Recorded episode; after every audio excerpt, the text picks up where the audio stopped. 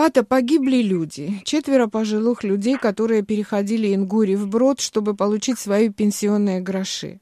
Можно было избежать этих смертей? Кто ответственен за то, что случилось? Конечно, ужасное событие произошло, и я соболезную семьям. Эм, я думаю, что все-таки можно было бы избежать все это. К сожалению, то, что Ингурский мост обычно перекрыт в последнее время, это естественное явление, с абхазской стороной. Но к этому добавился и грузинский карантин с грузинской стороны, когда на нынешнем этапе ну, только 5 дней они должны отсиживаться в карантине, хотя до этого было 12 дней. Но в любом случае 5 дней для многих людей это очень слишком много. Поэтому два фактора, что и с абхазской стороны передвигаться до мостов не совсем не всегда удобно и не всегда разрешено, но так как грузинская сторона полностью наглухо закрыла по пять дней мост, поэтому большинство населения уже и даже не старался искать пропуск. Обычно с абхазской стороны можно через пропуск перейти, получить этот пропуск, там куда-то кому-то сходить, кому-то позвонить, где-то получить, где-то заплатить. Но в любом случае, у кого есть жгучее желание и необходимость пересечь мост, обычно они это получают по разным возможностям. Там и без коррупции не обходится, и по разрешению все бывает. Но в любом случае, желающие могут двигаться оттуда, у кого нет права на передвижение с абхазской стороны и нет достаточных денег, чтобы, скажем так, купить пропуск. Тогда они идут, например, через уже реку, через брод. Вот. Но после того, как грузинская сторона поставила карантин, уже никакого смысла не было искать пропуск с абхазской стороной. И массово все на начали двигаться в сторону брода, в сторону реки. Но, к сожалению, сейчас уже начались весенние какие-то уже наводнения, поднялся уровень воды в Ингуре, это горная река, очень быстро поднимается уровень воды, и, к сожалению, эти люди не рассчитали, и видно было, что, скорее всего, они увидели, что река поднялась, но настолько им нужно было пересечь эту реку, что они решились на рискованный шаг, мне кажется.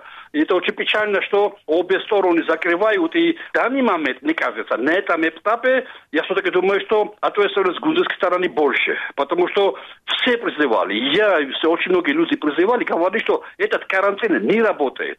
Свою функцию не выполняет. Большинство людей каждый месяц только тысяч человек задерживают пограничники, задерживают вооруженные силы России. Значит, тысяч человек задерживают, еще больше переходят. Соответственно, если вирус распространяется, без карантина, то оно и так распространяется. Потому что все призывали, что надо поставить пост, чтобы можно было бы быстрыми тестами определять человека, носитель вируса или нет, и пропускать, чтобы они дальше уже могли своим, своим делом заниматься и в тот же день вернуться обратно в Галию.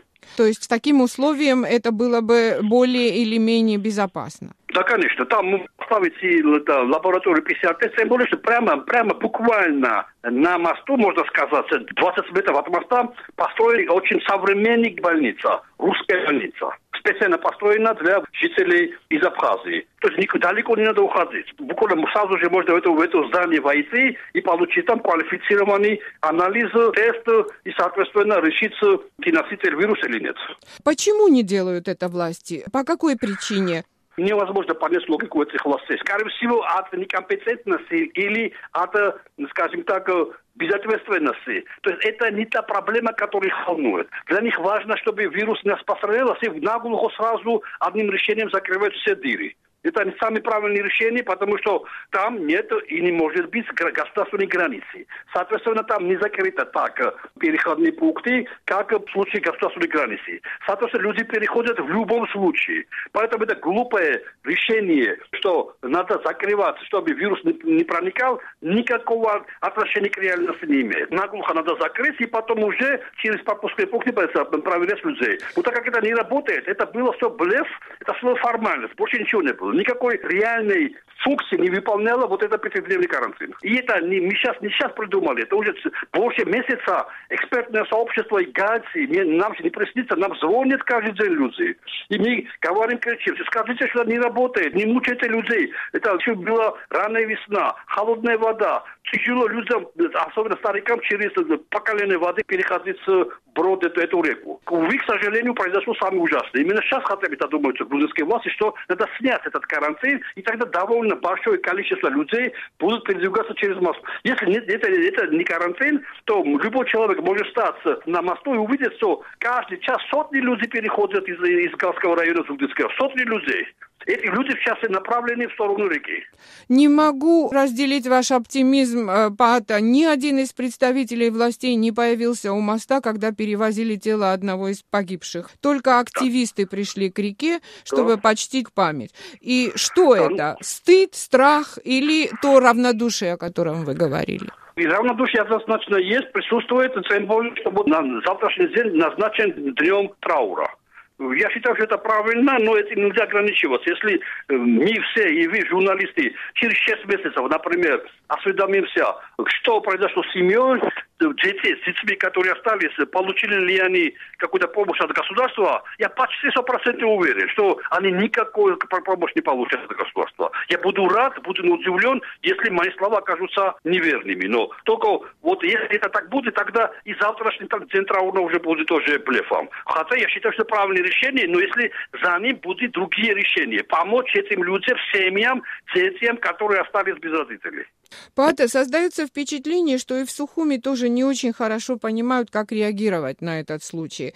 Как вы думаете, это не тот момент, когда нужна и могла бы быть полезной совместная работа чисто из гуманитарных соображений? Я думаю, что это необходимо. Тем более, что для этого создан специально механизм по предотвращению инцидентов. Это как раз то самое, то самое событие. Увы, галские встречи не, не происходят сейчас. Это очень печально.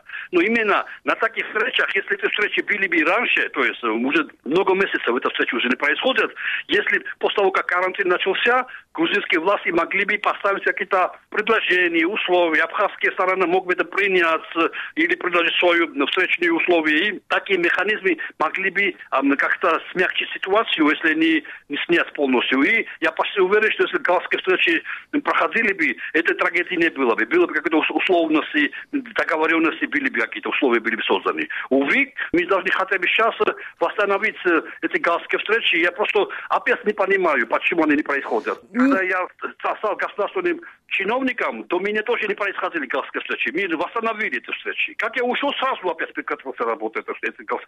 Значит, оно создано, если не обсуждаться такие важные вещи, которые происходят на месте. Странно, что вот такой случай может не послужить тому, чтобы власти встряхнулись и сделали что-то реально, чтобы больше такого не происходило. Ну, Они могли бы заработать какие-то очки именно на этом деле. Увы, к сожалению, все заявления, которые были с грузинской стороны, очень были нечестные и довольно циничнее. Тогда, когда всю ответственность э, свалили на абхазскую сторону. Это неправильно. Ответственность надо делить на, на обе стороны. Но в данный момент, в данном эпизоде, конечно, ответственность грузинской стороны явно выросла. Если бы не этот э, абсолютно не работающий карантин, я почти уверен, что никто не погиб.